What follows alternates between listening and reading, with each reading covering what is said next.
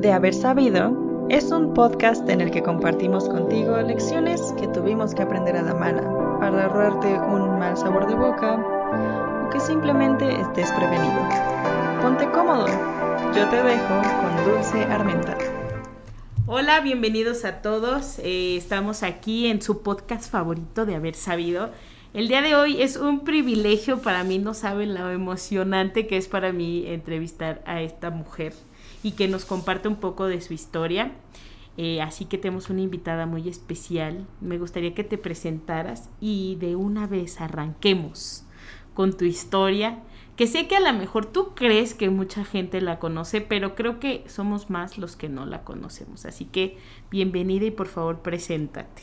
Muchas gracias, Dulce.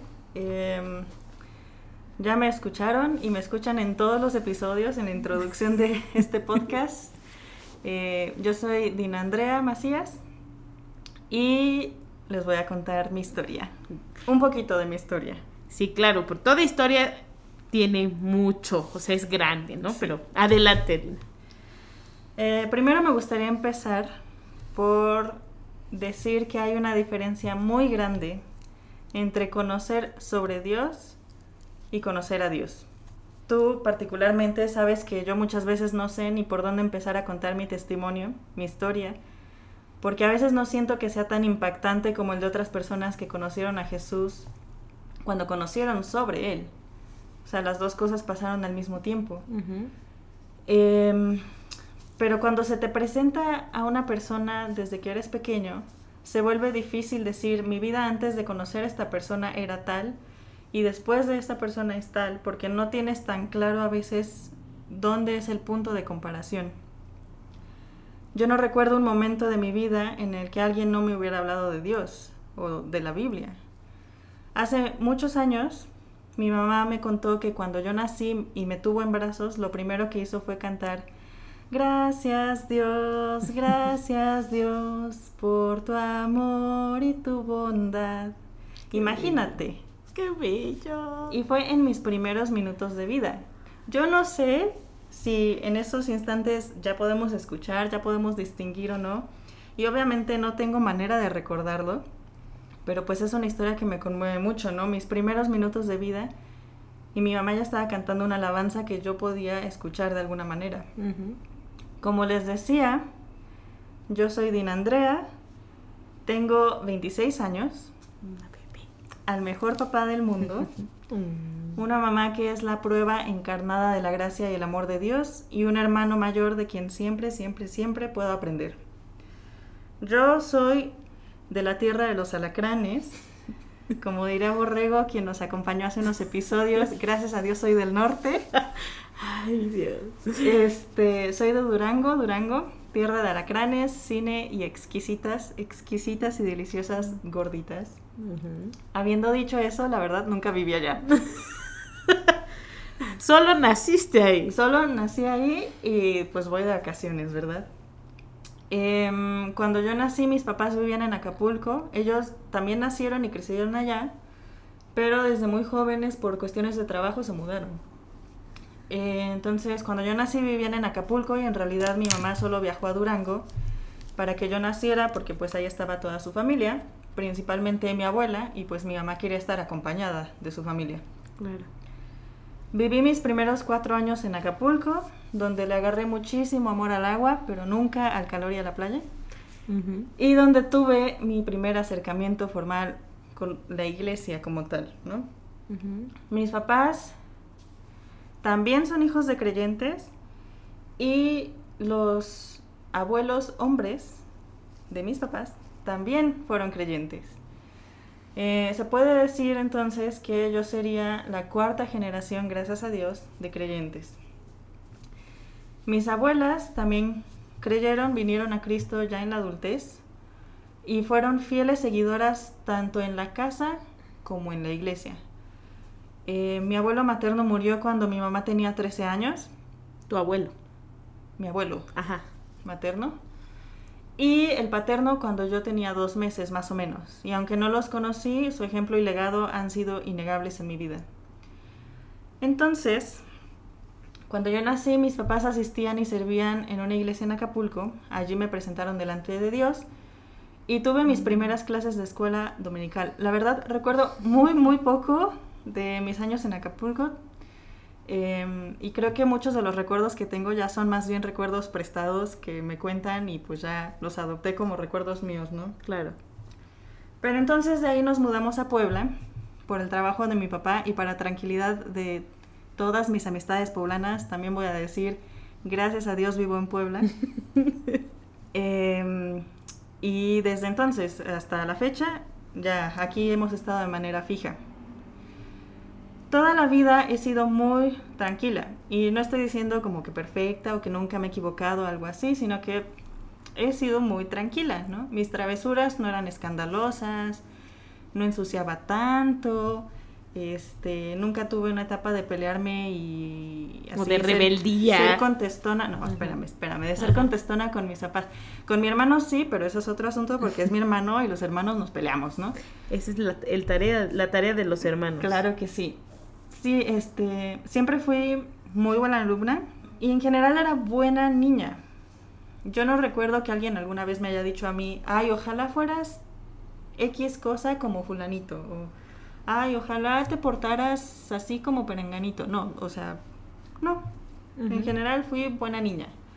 Lo que sí recuerdo es que recibía muchos, uy, es que esta niña va a ser una super pianista como su abuelo. O es que es bien lista y seguramente va a seguir los pasos de su tía. Mi tía, quien es eh, doctora en teología. Eh, todo el mundo tenía una idea clara de lo que yo iba a hacer en el futuro, menos yo.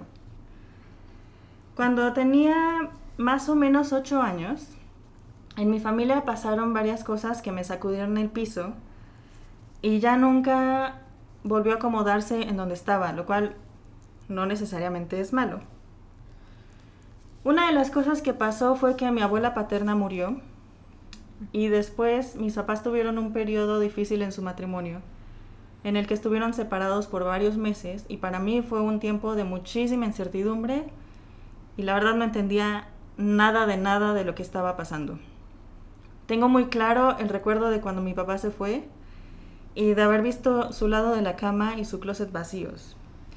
Y para mí fue pues súper devastador, ¿no? Porque independientemente de las razones que tuvieran mis papás o que tienen los papás para separarse, como hijo, o al menos yo, como Dina, sentí que mi papá me había dejado a mí y que si no podía tener la certidumbre de mis papás juntos, entonces no podía tener ninguna certidumbre en mi vida.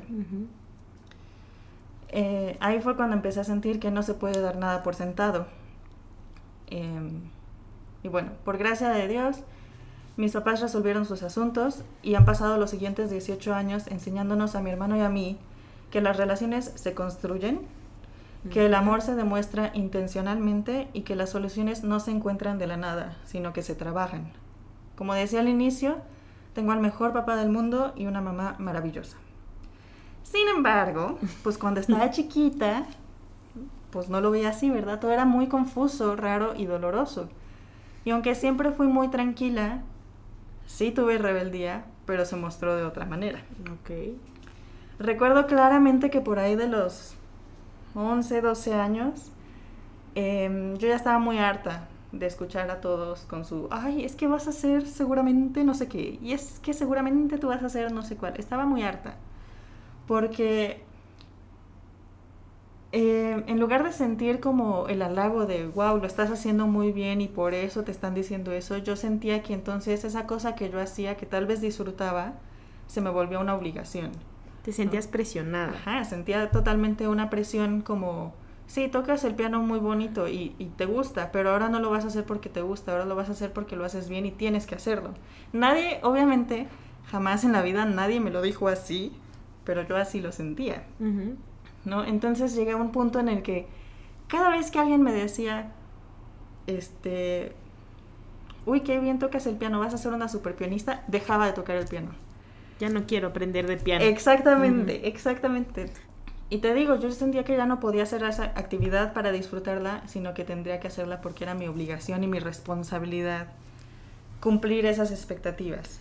En ese momento no, no entendía esto que ahora decimos, que sentía mucha presión, sentía mucha carga, este, que me daba miedo no dar el ancho. Y emocionalmente te sentías abrumada, o sea... Pues sí, o sea, por eso precisamente, porque sientes un miedo de, y si cuando crezca, o sea, yo tenía este ya trasfondo de, no estoy segura de cómo vayan a ser las cosas mañana, porque ya entendí que las cosas pueden cambiar en un abrir y cerrar de ojos. ¿Qué tal si mañana, por algo, yo no puedo ser esa gran pianista, o yo no puedo ser esa super alumna inteligente, o yo no puedo ser lo que sea, ¿no? Sí. Entonces era como mucha presión y pues no, o sea, nunca se me ocurrió hablarlo. Y obviamente yo no tenía las herramientas para lidiar con ello. Em, pero bueno, eso fue más o menos eh, mi pubertad y adolescencia. y, ¿Seguías yendo a la iglesia? Sí, toda la vida, toda la vida hemos ido a una u otra iglesia en los diferentes lugares en los que hemos vivido, toda la vida. Ok. Em, yo creo que la mayoría de la gente hemos tenido como mínimo un momento en que hemos pensado, de esto que estoy viviendo me voy a acordar el resto de mi vida. O esto que me dijeron, o esto que leí, o esto que estoy viendo, lo voy a recordar por siempre. Aunque no, a veces no sabemos por qué ni cómo. Ese momento para mí fue con mi abuela materna, cuando tenía 13 años que le estaba contando de un muchacho que me gustaba. y me acuerdo clarísimo que nada más se me quedó viendo, estaba, mi abuela estaba tejiendo, y se me quedó viendo muy seria, como pensando, y de repente nada más suspiró y me dijo, ay, mi hija, cuando conozca su primer amor. Y no entendí. O sea, fue como, pues pues me gusta, ¿no es este? O sea, ¿cómo? Este es mi primer amor, ¿no? No entendí lo que quiso decir en ese momento. Creo que lo entendí hasta como cinco años después. Fue una tarde dijiste, ¡ah! ah esto decía mi abuela. Sí. Em, pero me acuerdo que sí pensé, no tengo ni idea de qué se refiere, pero pues es grande, tiene experiencia. Seguramente en algún momento de mi vida me voy a acordar de esto y lo voy a entender. O sea, me acuerdo que sí pensé, me voy a acordar de esto. Una de las grandes cosas con las que fui rebelde fue entregar mi vida a Cristo. En mi cerebro era algo que, no sé, que todo el mundo esperaba de mí porque hasta en la iglesia era muy buena niña, ¿no? O sea, un poco listilla y a veces como que me aprovechaba del conocimiento adquirido, pero pues sí ponía atención, aprendía, memorizaba, participaba, o sea, todo el rollo, ¿no? Sin embargo, lo que me detuvo por varios años para levantarme y decir públicamente que yo creía en Jesús era mi orgullo, ¿no? Esa idea tonta de no darle a otros la satisfacción de ver que había caminado justo hacia donde ellos querían que caminara. Para ese entonces yo ya estaba en la secu e iba a una escuela cristiana. El 11 de noviembre de 2008, si no recuerdo mal, una psicóloga en esa escuela compartió con nosotros una reflexión en la que nos presentó muy a detalle el plan de salvación y al final pues nos hizo la invitación de que quien quisiera creer o que quisiera saber más al respecto levantara la mano. Eh, ella iba a orar por nosotros y quien quisiera pudiera buscarla, ¿no? Y ese día yo o sea, yo me levanté, ¿no? Porque ese día finalmente, pues Dios tocó mi corazón y me levanté porque en ese momento me di cuenta, no sé, como que acepté, reconocí que en realidad yo ya había creído hace muchísimo tiempo.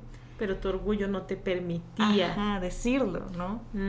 Eh, dice la Biblia que si crees y confiesas con tu boca, Él nos da su salvación, la vida, la vida eterna. Entonces yo en ese momento me, me di cuenta de que yo ya había hecho lo primero, ¿no?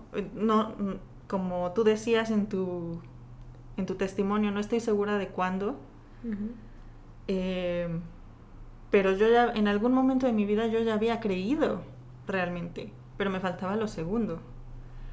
Y entonces en ese momento, al levantar la mano, era para mí reconocer públicamente lo que yo había creído, que era que Dios en su magnificencia se hizo hombre para morir en una cruz por mis pecados y para que yo y muchos otros que éramos ciegos le pudiéramos conocer y tener vida eterna.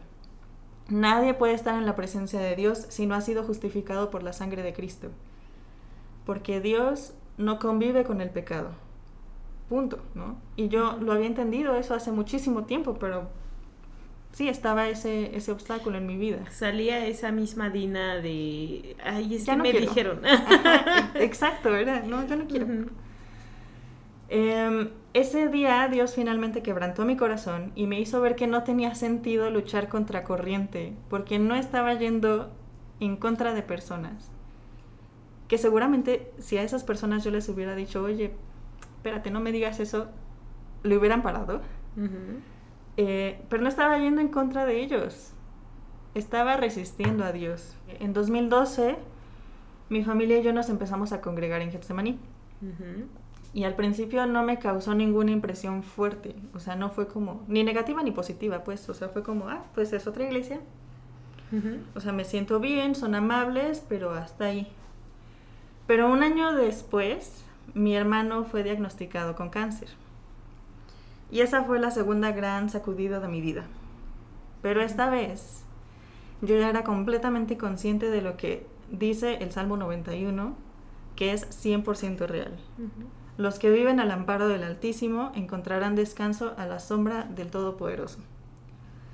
Como les decía al inicio, mi familia es de Durango.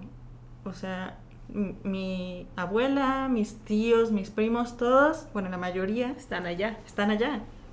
Y aquí en Puebla solo somos mi, familia nuclear, mis papás, mi hermano y yo. Em, como nosotros somos los únicos aquí, a veces los tiempos de dificultad podrían ser intimidantes. Así es. ¿No? Por la distancia. Sin embargo, Dios me mostró su amor a través de mi familia en la iglesia. A través de aquella mujer que en cuanto se enteró de lo que pasaba, me tomó a mí a un lado para platicar, me escuchó, me aconsejó, estuvo al pendiente de mi estado emocional en esos días. Me mostró su amor a través de la otra mujer que pasaba por mí y por mi prima para llevarme a la universidad cada vez que podía. Y hasta nos empacaba un pequeño desayuno. Mm. A través de mis amigas, a quienes veo como mis pequeñas hermanas, quienes me hicieron parte de ellas me enseñaron que tener amigas está bien padre, porque aparte, antes de esto yo siempre era como, ay, no, yo no soy amiga de mujeres, de puros hombres. Por dos. Hasta que llegué aquí justamente. Pero tener amigas está bien padre y tenerlas a ellas como amigas es lo mejor. Y me mostró también su amor a través de mis pastores, que en lugar de derramar sus expectativas sobre mí, me animan a generar las propias y que estén alineadas a la voluntad de Dios, ¿no? Amén. A buscar ese propósito que Dios tiene para mi vida. Y me impulsan a creer que Dios es quien decide y quien las llevará a cabo a pesar de mí. O sea, al final de cuentas no importa si yo como Dina no daría el ancho, porque si Dios tiene un plan, Él lo va a cumplir. Punto. Con el paso del tiempo, me he dado cuenta de que la razón por la que yo fui dejando tantas cosas no era tanto porque fueran expectativas ajenas, sino porque yo tenía miedo de no ser suficiente, de no dar el ancho, de estancarme, de decepcionar. Era una carga totalmente. Pero eso es algo que Dios ha trabajado en mí. Me enseña cada día a confiar en que es Él quien tiene todo el poder para llevar a cabo sus planes, que a veces lo que yo quiero no sirve y no es lo mejor. Y sí, me va a doler cambiar de rumbo, dejar personas atrás o cosas atrás. Pero al final de cuentas, nada de eso se compara con la paz que da seguir a Cristo. El Salmo 8 me encanta eh, particularmente los versos del 3 al 5. Dice, Cuando veo tus cielos, obra de tus dedos, la luna y las estrellas que tú formaste, digo, ¿qué es el hombre para que tengas de él memoria? Y el Hijo del Hombre para que lo visites. Le has hecho poco menor que los ángeles, y lo coronaste de gloria y de honra. Es, para mí es wow, porque sí, a mí me pasa mucho que me siento insignificante, pero aún siento insignificante, Dios me llamó y Dios me ha tenido grande gracia y misericordia. Y grandes planes también. Pues Dios quiera. Lo digo en el sentido de, bueno, yo tengo la oportunidad de conocerte y de servir juntas y veo cómo Dios ha hecho muchas cosas para que tú puedas servirle. Y a eso me refiero con grandes planes en donde lo honres y puedas servir a Dios. Y muchas gracias. a veces me cuesta encontrar en mí lo que otros parecen ver claramente. No siento que tenga el super potencial o que sea tan digna de amor. Pero Dios usó a una persona específica para que yo pudiera ver claramente cómo me ve Él. Esa persona fue mi abuela materna, quien murió el 6 de agosto, hace apenas un mes. Renegué muchísimo con ella, la resistí por mucho tiempo, pero ella nunca dejó de buscarme y jamás dejó de amarme. Hace no muchos años empezamos a trabajar un poco más en ceder e intentar comprender nuestros distintos puntos de vista y fueron muy bonitos, ¿no? Fueron años de conocernos realmente de disfrutar, de aprender a dejar nuestra zona de confort para poder querernos como lo necesitábamos. Y le doy muchísimas gracias a Dios por ese amor que viene de Él, que nos da cuando no creemos ser dignos de ser amados, por el perdón que recibimos a pesar de todo lo que hemos hecho y porque siempre nos busca, aunque nosotros no queramos ser encontrados. Así es. Wow, Dina, muchas gracias por abrir tu corazón con nosotros y por compartir todo esto. Creo que es para este testimonio puede ayudar a mucha gente, Dina, en el sentido de que muchos creen, como tú dijiste al inicio, que tal vez su historia no es wow, muy impactante, pero creo que cada testimonio sirve para honra y gloria de Dios. Y no sabemos eh, a qué persona podemos tocar con este testimonio o con los demás testimonios que nos han compartido, pero te quiero dar muchas gracias por eso, gracias a Dios por tu vida. Y quisiera preguntarte algo que dijiste durante tu testimonio. Y es, eh, actualmente, ¿cómo consideras eh, ese, eso del orgullo que tenías antes? ¿Cómo es esta Dina ahora? Ah, Uy, no sé. o sea, mm. sientes que todavía hay parte o Dios transformó totalmente eso y ya no es que, que haga, dejes cosas por, porque... Ah, pues creo que, o sea, creo que en cuestión de orgullo sí me cambio mucho. Em, creo que, creo que mi vida podría ser dividida en cuando creía que lo sabía todo y ahora que sé que no sé nada, ¿no? Y que y esa segunda parte probablemente se pueda dividir en dos partes, que es sé que no sé nada y me siento abrumada porque no sé nada. y eventualmente un sé que no sé nada, pero está bien porque de verdad creo que Dios me muestra cosas nuevas cada día y me enseña cuál es su voluntad, eh, por dónde debo de caminar, cómo se debe de vivir. Eh, entonces, las decisiones que yo tomaba eran por orgullo, pero la razón por la que las hacía era por inseguridad. Y creo que esa inseguridad, o sea, sigue todo el tiempo. Bueno, creo que, se aborda de manera distinta, ¿no? Como lo decía al final. Creo que uno va trabajando y Dios va moldeando, eh, como tú lo decías, estas partes que tenemos que ir trabajando. A lo mejor no era orgullo y como lo dijiste es inseguridad, que creo que todos lo tenemos, pero lo más importante es que dejes eso a las manos de, nuestro Padre, ¿no? Y otra cosa que me gustaría preguntarte, eh, mucha gente tiene este pensamiento de que por ser cuarta generación de cuna cristiana, eh, creen que ya automáticamente tienes pues la salvación, ¿no? O como que hay un poco de desinformación.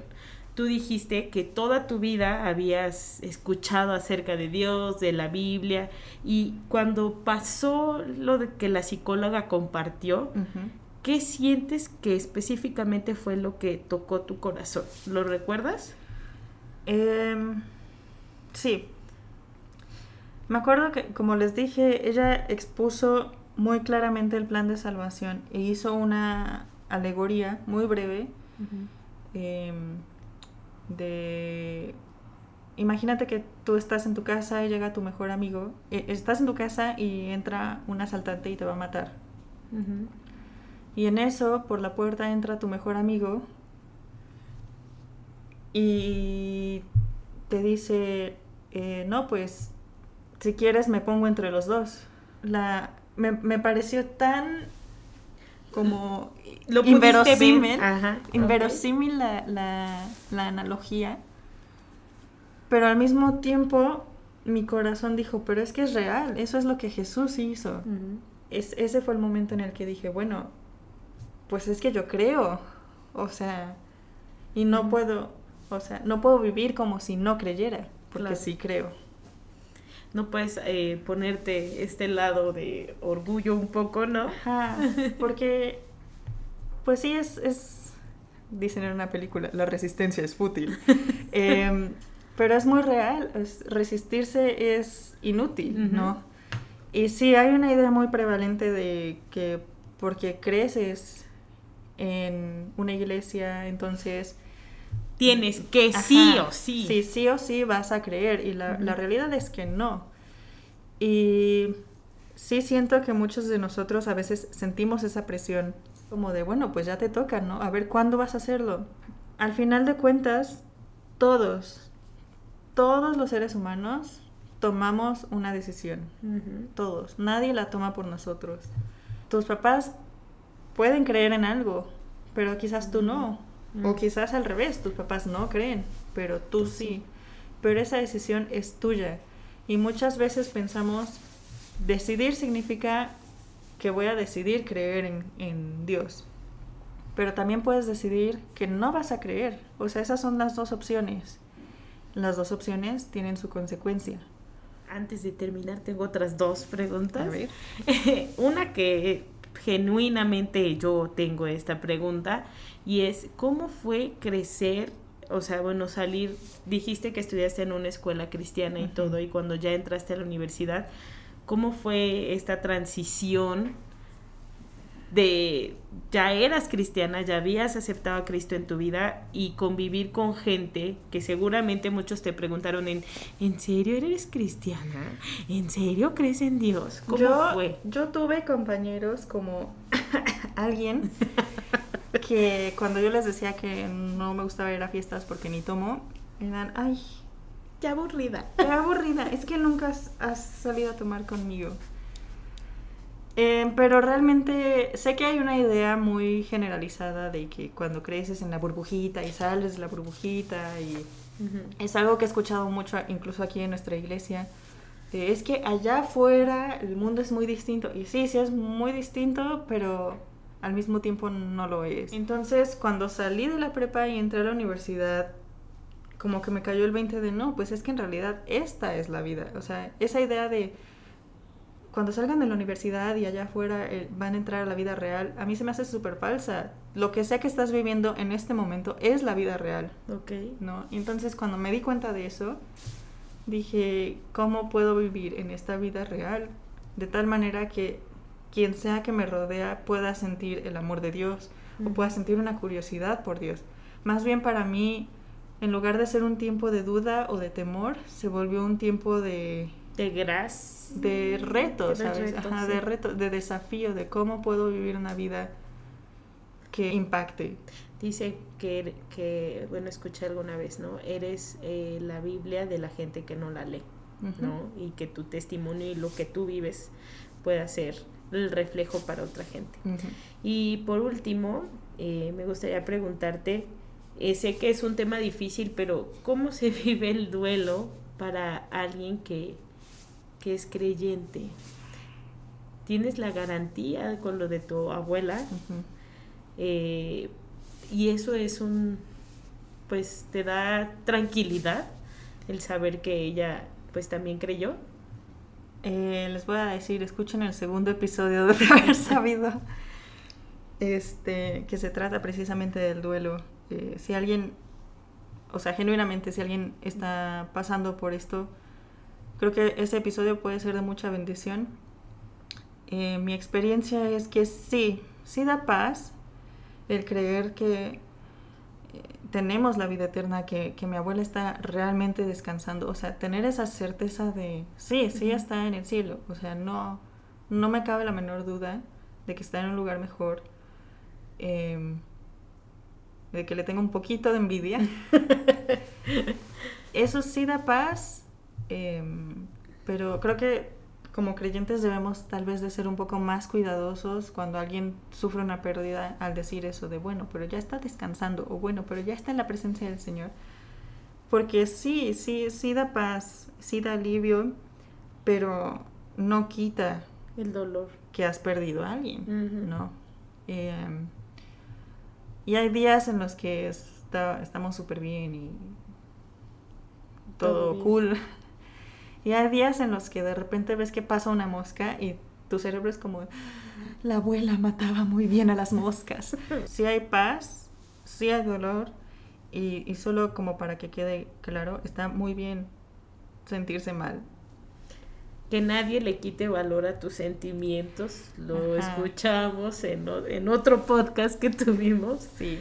Eh, creo que es importante que, cada uno de nosotros vivamos cada sentimiento de los que vivimos. Exactamente. Y recordar, ¿no? Que dice Eclesiastés, todo tiene un tiempo debajo del sol.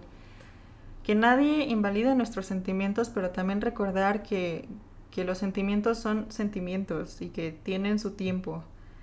Y no podemos quedarnos tampoco ahí, ¿no? Si, si se vuelve difícil salir de ahí, entonces hay que buscar ayuda porque eso no es normal principalmente ayuda de Dios. Así es. Pero si es necesario, Dios puede usar también a profesionales para ayudarnos a salir de situaciones difíciles. Y está bien, somos humanos, no somos Dios. Así es. Bueno, muchas gracias Dina por compartir con nosotros. Gracias por abrir tu corazón. La realidad es que a mí me encanta escuchar a Dina, mis amigos. Ojalá lo escuche muchas veces. y muchas gracias a todos los que están aquí el día de hoy escuchándonos. Recuerden que tenemos muchos más episodios y estamos muy contentos de poder servir y, que conozcan todo esto. Y si alguien tiene algún comentario, nos quiere escribir, nos quiere comentar, recuerden que tenemos página de Instagram eh, bueno, nos pueden escribir y seguir en Instagram. Estamos como somos punto de haber sabido todo junto. Y también tenemos un teléfono de WhatsApp. El teléfono es 2223 44 88 53. Asimismo, tenemos un correo electrónico si tú quieres conocer más acerca de Dios y de todo esto que hemos platicado. El correo es eh, contacto gmail.com y tenemos también la página de Facebook, estamos como Getsemani Puebla. Muchas gracias a todos los que nos escuchamos y nos escucharon y nos vemos en la próxima.